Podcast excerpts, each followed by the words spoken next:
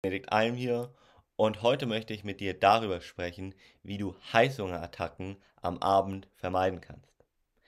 Sehr viele unserer Kunden haben tatsächlich genau dieses Problem, dass sie an Heißhungerattacken leiden und zwar vor allem am Abend.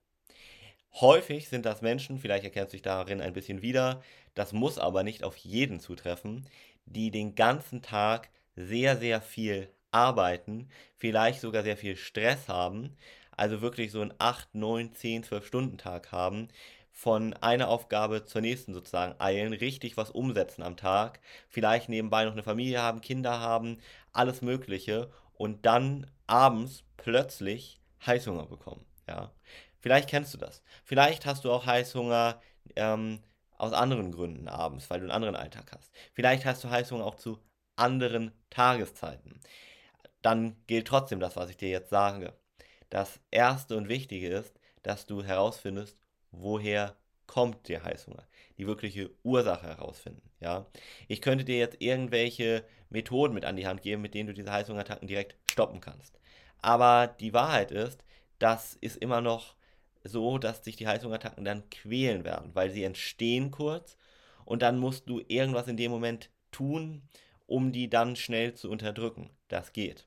Aber einfacher ist es, dass die Heißhungerattacken erst gar nicht entstehen und das machst du, indem du die wirkliche Ursache mal herausfindest und dann auflöst. Wenn du dich in dem Beispiel von eben wiedererkannt hast, dann kann die Ursache zum Beispiel in dem folgenden liegen.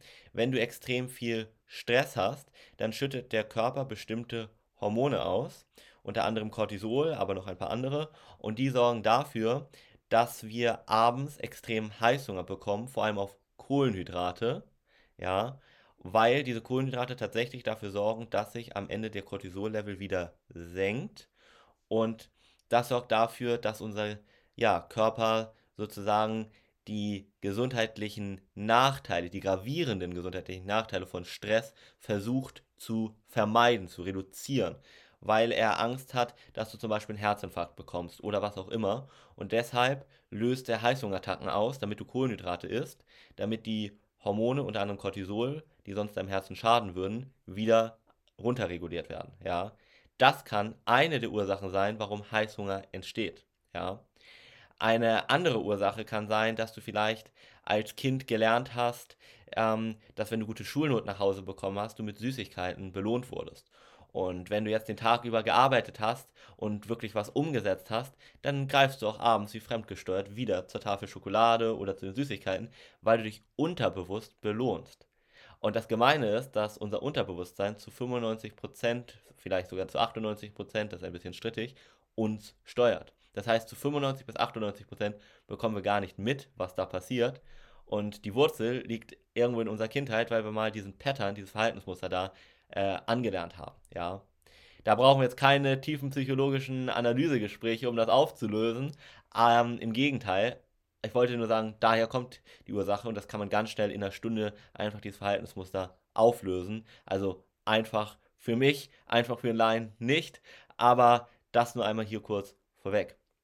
Ja, das heißt, solche Geschichten aus der Kindheit zum Beispiel können auch die Ursache sein. Das kann auch umgekehrt sein, dass du als Kind vielleicht, wenn du traurig warst, ähm, ja, was gegessen hast und dich dadurch besser gefühlt hast. Und jetzt fühlst du dich vielleicht schlecht, weil irgendwas auf der Arbeit blöde gelaufen ist, vielleicht hast du dich gestritten, vielleicht äh, war irgendwas anderes und dann ist sozusagen die Trostschokolade abends der unterbewusste Grund für deine Heißhungerattacken sozusagen, ja.